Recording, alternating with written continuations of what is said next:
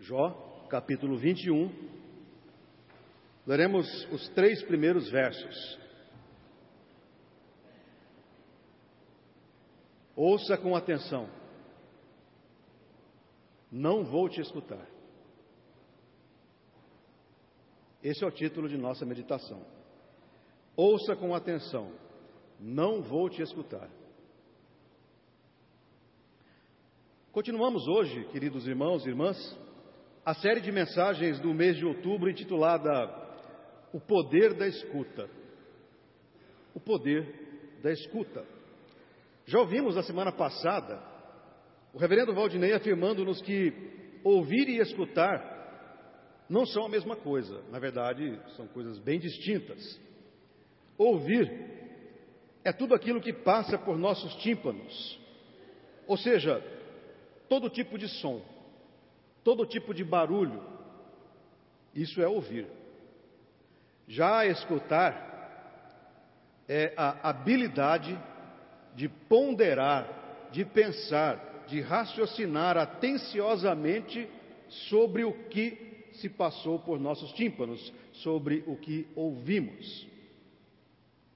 No texto que nós acabamos de ler, nestas duas versões, temos uma pequena parte do grande diálogo que é o livro de Jó. O livro de Jó é uma grande conversa entre Jó, na maior parte entre Jó e seus amigos Elifaz, Bildade, Zofar e Eliú. E o texto, especificamente que nós lemos, os três versos que nós lemos, é uma resposta de Jó a Zofar, a um argumento de Zofar. A experiência de Jó, nós sabemos, é terrível. Perde seus filhos, perde suas filhas, todos morrem. Sua mulher o abandona, perde suas posses, e segundo a narrativa bíblica, ele era o homem mais rico da região e perde tudo, absolutamente tudo. E por fim, perde a própria saúde, fica tomado por chagas. Depois de toda a desgraça que se abate sobre Jó, ainda lhe surgem quatro amigos tentando consolá-lo diante da situação deplorável em que se encontra. Mas esses quatro amigos não possuem lá muito tato não possui muita habilidade para consolar o amigo, pois tentam, para consolá-lo, tentam apontar as razões de tanto sofrimento, achando que explicando as razões do sofrimento, vão oferecer a ele o consolo, ao invés de simplesmente escutá-lo, paciente e atenciosamente. Mas eles não fazem isso. Isso normalmente ocorre quando alguém tenta consolar o outro. Nós cometemos esse equívoco muitas vezes. Na tentativa de consolar uma pessoa profundamente triste, nós acabamos cometendo alguns equívocos. É o que afirma Eugene Peterson, conhecido nosso, que diz: no momento em que nos encontramos com algum tipo de problema, doentes no hospital, desolados pela morte de um amigo, descartados de um trabalho ou de um relacionamento, deprimidos ou desnorteados, alguém sempre aparece revelando-nos o que está errado conosco e o que devemos fazer para melhorar. Continua Peterson. Os que sofrem atraem os que consertam, como carniça atrai os abutres. E continua: na maioria das vezes, eles usam a palavra de Deus com espantosa naturalidade, são capazes de apresentar os mais variados diagnósticos e prescrições espirituais. E tudo soa tão coerente quando eles falam. Mas então, diz Peterson, começamos a perguntar: por que, apesar da aparente compaixão deles, nos sentimos piores, não melhores, depois de ouvir o seu discurso. Isso me faz lembrar uma história que o reverendo Valdinei me contou, ocorrida com ele. Disse-me o reverendo Valdinei que certa vez foi parar no hospital, em Curitiba, com uma dor abdominal misteriosa. Ficou lá internado. Fizeram os exames e nada se descobria. Então, no leito hospitalar, recebeu a visita de um amigo, que depois de ouvir a história da dor abdominal, foi logo dizendo: Então, Valdinei, eu vim aqui para orar com você. Vamos pedir que Deus te dê fé nesse momento difícil. Ao que o reverendo Valdinei lhe respondeu: Não, Fulano, fé eu já tenho. Agora estou precisando mesmo é de saúde. E é bom que eu vá explicando. Eu nunca visitei o Valdinei no hospital. Foi mais ou menos isso que aconteceu com Jó. Seus amigos Elifaz, Bildade, Zofar e Eliú não estavam preparados para escutá-lo, que era basicamente o que Jó queria. Era apenas isso que Jó precisava. Numa linguagem atual, Jó queria apenas desabafar, colocar para fora tudo que, estava que o estava matando por dentro. Para isso, precisava de pessoas com disposição e preparadas para escutá-lo atentamente, escutar os seus lamentos, as suas dores, as suas reclamações, as suas lamúrias. Era isso que Jó estava precisando naquele momento. E infelizmente, isso não aconteceu. Escutar não é fácil. E por que a grande parte das pessoas não consegue escutar o outro? Há muitas razões para isso. Dentre elas, o egoísmo. Sim, o egoísmo a ansiedade e a horrível e falsa percepção de que se é melhor que o outro. De acordo com Lu Horta, cantora e compositora, quem é ansioso demais vai sempre interromper o outro, e o timbre de sua voz e a sua respiração traduzirão a ansiedade. Quem é egocêntrico não deixará espaço para que a pessoa que está à sua frente possa falar. Se eu estiver centrado apenas em meus interesses, não conseguirei me abrir para o que está além de mim. Escutando mal, nos, nos tornamos restritos, limitados e, acima de tudo, impacientes. Os amigos de Jó queriam consolá-lo, é verdade. Talvez esse tenha sido o principal erro que ele faz, Bildade, Zofar e Eliú cometeram. Eles confundiram ataque com consolo, confundiram receitas prontas com consolo, confundiram tagarelice com consolo, confundiram ter respostas ao sofrimento com consolo, confundiram explicações doutrinárias com consolo. Ocorre que Jó queria apenas ser ouvido.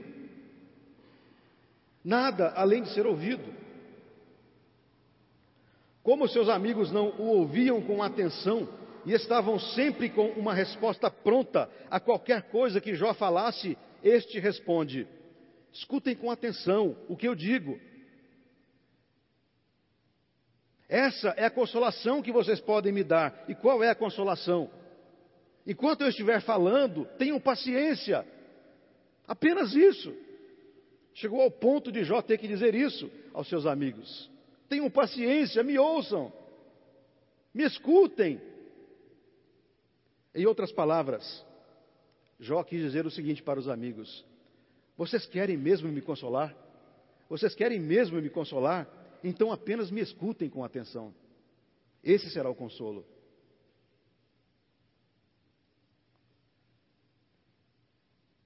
Existem algumas barreiras a serem evitadas numa conversa. Ao ouvirem as lamentações de Jó, seus amigos logo o interrompiam, apresentando-lhe algum tipo de saída ou mesmo apontando-lhe seus possíveis pecados como a causa de tamanho infortúnio. Não é possível, Jó. Não é possível que você não tenha pecado. Você deve ter cometido alguma coisa muito grave para acontecer isso com você. Não é possível. Em outras palavras, a conversa não fluía, era truncada, e Jó não conseguia o consolo de que tanto necessitava. Como dizia Goethe, conversar é uma necessidade, escutar é uma arte. E pouco, e pouco conhecida, infelizmente. Não é raro ouvirmos expressões do tipo: não suporto conversar com Fulano, ou a conversa de Beltrano é desestimulante. Se você quiser manter uma conversa que seja agradável para você e para outra pessoa, é preciso atentar-se para algumas pequenas regras que podem ajudá-lo nessa tarefa de escutar com atenção as pessoas. Dale Carnegie, escritor norte-americano, foi talvez um dos maiores especialistas em estratégias de conversas para influenciar pessoas. Possui livros que são best-sellers e que nunca caem em desuso, utilizados esses livros especialmente no mundo corporativo. Para Carnegie, se você quiser escutar de maneira eficiente e saudável, é preciso ficar atento a algumas barreiras para uma boa conversa. E, na verdade, você deve pular, ultrapassar ou evitar essas barreiras. A primeira dela, dessas barreiras, é são as comparações. Numa conversa, evite comparar-se com a outra pessoa enquanto ela te conta algo. A coisa se materializa da seguinte maneira: enquanto a pessoa está falando, você começa a pensar. Enquanto ela fala, você pensa. Mal posso esperar que ela termine para eu contar uma história igual que aconteceu comigo, mas muito mais interessante do que essa que ela está contando.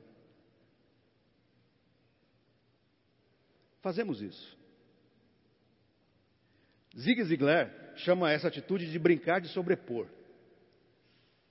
que é o impulso de colocar imediatamente algo por cima da história da outra pessoa. É um jogo psicológico. Alguém diz: Meu avião ficou retido duas horas em Brasília. Você imediatamente sobrepõe. O meu ficou quatro horas em Brasília. A pessoa diz: quebrei o dedo. E você já pensa e fala: Isso não é nada, eu quebrei a mão. Esse tipo de conversa é desestimulante.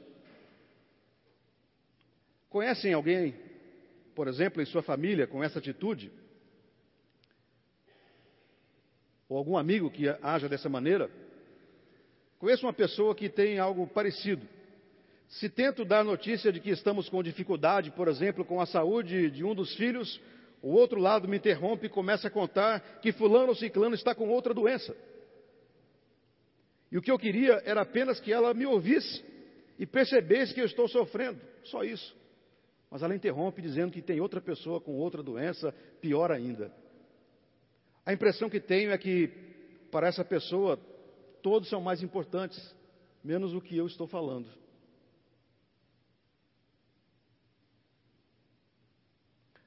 Outra barreira a ser evitada é a leitura da mente.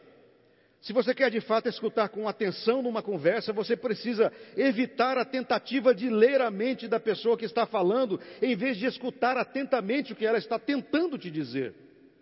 O que funciona da seguinte maneira: se o aluno diz à professora, olha, professora, eu gosto da maneira como você explica a matéria, ela tenta ler a mente do aluno e, e o interpreta da seguinte maneira: ele não gosta da minha aula e está me bajulando para conseguir nota.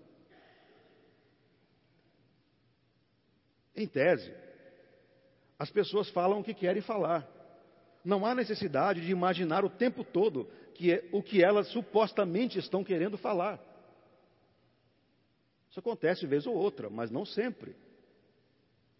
É preciso também evitar a filtragem que ocorre quando você Liga as antenas quando o assunto te interessa e quando esse assunto não te interessa, você simplesmente despreza a conversa. Isso é horrível. E você interrompe abruptamente a pessoa e inicia um outro assunto, sem permitir que ela conclua o que estava falando.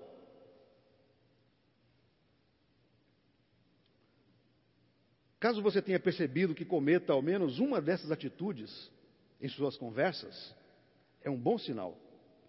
Se você se achou numa destas situações, é um bom sinal, porque não há como mudar um comportamento se você não sabe que ele existe.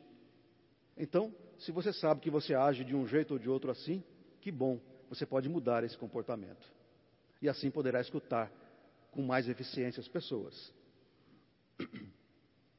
Mas afinal de contas, por que eu preciso mesmo escutar as pessoas com atenção? Por que razão eu preciso escutar as pessoas?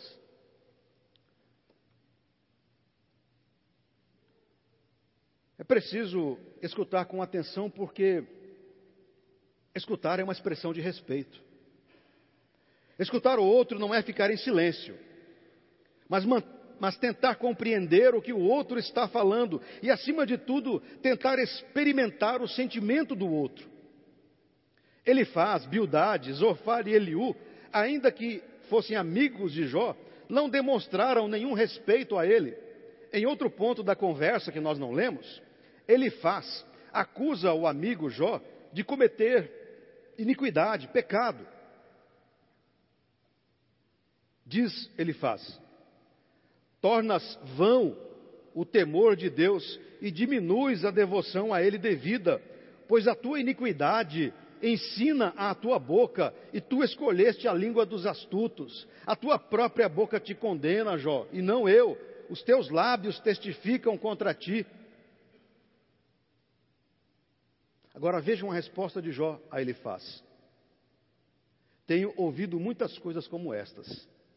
Todos vós sois consoladores molestos. Tenho ouvido muitas acusações como essas. E vocês são consoladores que não resolvem. Escutar com atenção o que o outro está dizendo, sem interrompê-lo, sem se comparar a ele, sem tramar a resposta, antes mesmo de escutar o restante da fala, sem filtrar o que se quer ouvir e deixá-lo falar o que está pensando e sentindo, é uma das melhores maneiras de demonstrar-lhe profundo respeito. Na verdade, escutar empaticamente é a base do respeito ao próximo. Empatia significa entender a outra pessoa, a ponto de, pelo menos naquele momento da conversa, experimentar os sentimentos desta pessoa. É ouvir e identificar-se de modo a viver, vivenciar a situação e a emoção que o outro está vivendo. Isso é empatia. Ouvir com empatia é tentar colocar-se no lugar do outro. Quando você atravessa a conversa apresentando outro assunto que, ao seu critério, é mais interessante, está demonstrando uma grande falta de respeito. Afinal, tolheu, cortou o outro de sua conversa, que talvez fosse evoluir para que ele te dissesse algo importante, algo que para ele é muito relevante. Mas você o tolheu dessa possibilidade. Você o desmereceu e não respeitou em sua conversa. Por essa razão, Lembre-se, escutar atenta e pacientemente é uma expressão de respeito. Por isso devemos escutar as pessoas. Há uma outra razão para escutarmos o nosso próximo. Escutar é uma expressão também de autoconhecimento e domínio próprio.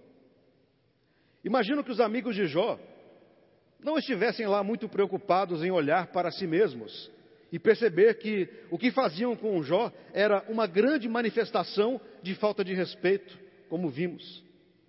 Não acho que aqueles amigos tivessem essa consciência.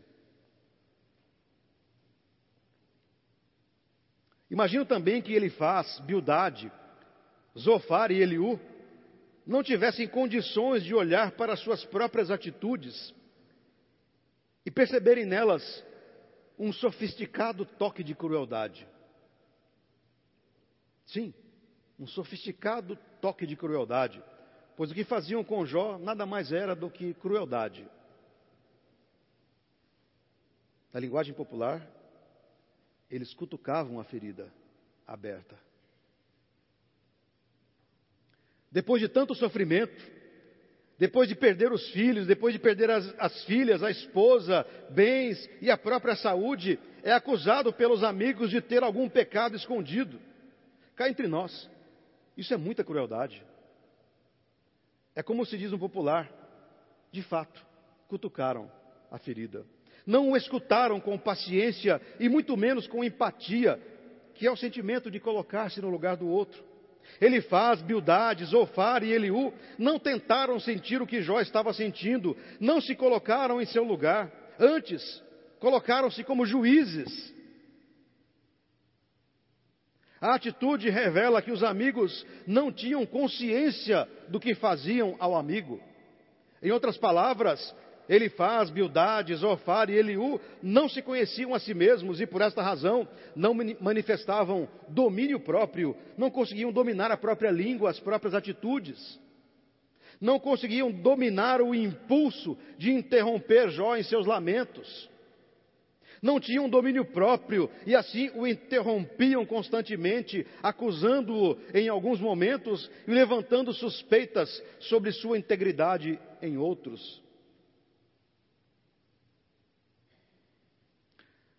Quando você escuta atentamente o outro e controla os próprios impulsos da fala, está demonstrando que se conhece e, mais que isso, que possui domínio próprio. Você se controla numa conversa. É por essa razão que devemos escutar com atenção, porque escutar é uma expressão de autoconhecimento e domínio próprio. Mas há ainda uma terceira razão para escutarmos com paciência o outro.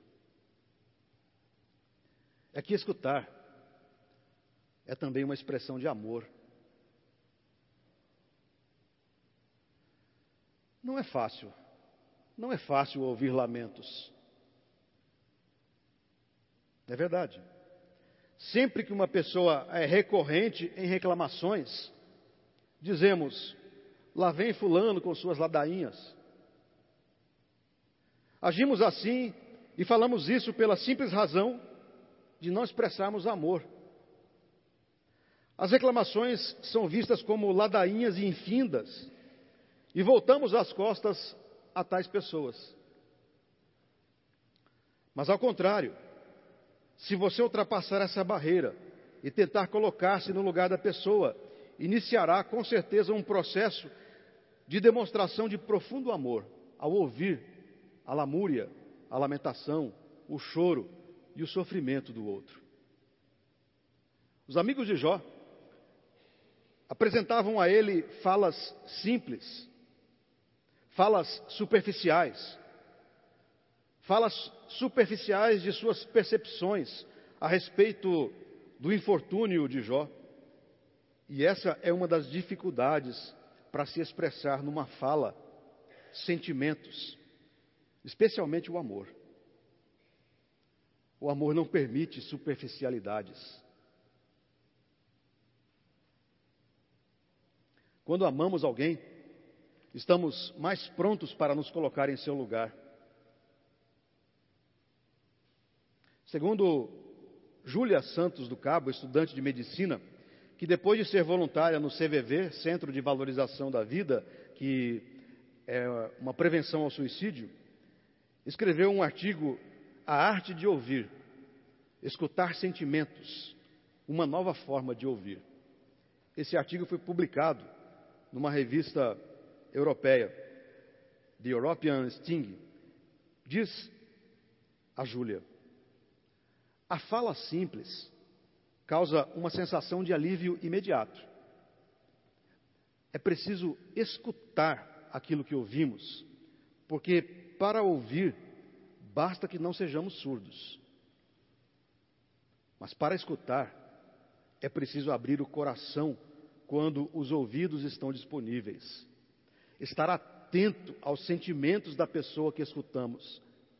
É oferecer a ela uma oportunidade de olhar para si mesma com alguém que no momento de dor está ao seu lado, para não seguir sozinha pelos caminhos que escolheu e agora estão difíceis de trilhar. É preciso escutar os sentimentos e não a voz, e não a fala das pessoas. Se quisermos amar, se quisermos demonstrar amor, e o Evangelho é amor, e somos motivados e desafiados pelo Senhor a oferecer amor uns aos outros, é preciso ouvir os sentimentos do nosso próximo, do nosso irmão, da nossa irmã. Porque escutar com atenção é uma expressão de amor profundo. Luísa Helena da Silva Christoph, doutora em educação pela PUC de São Paulo, afirma que, ao conversar, ampliamos os modos de ser e de se entregar ao outro. Vejam, de se entregar ao outro. O importante não é se posicionar, se opor, se impor, nem propor. O importante é a exposição com tudo que ela trouxer de vulnerabilidade e risco. Mas para demonstrar amor, nós não queremos demonstrar vulnerabilidade e nem corrermos risco.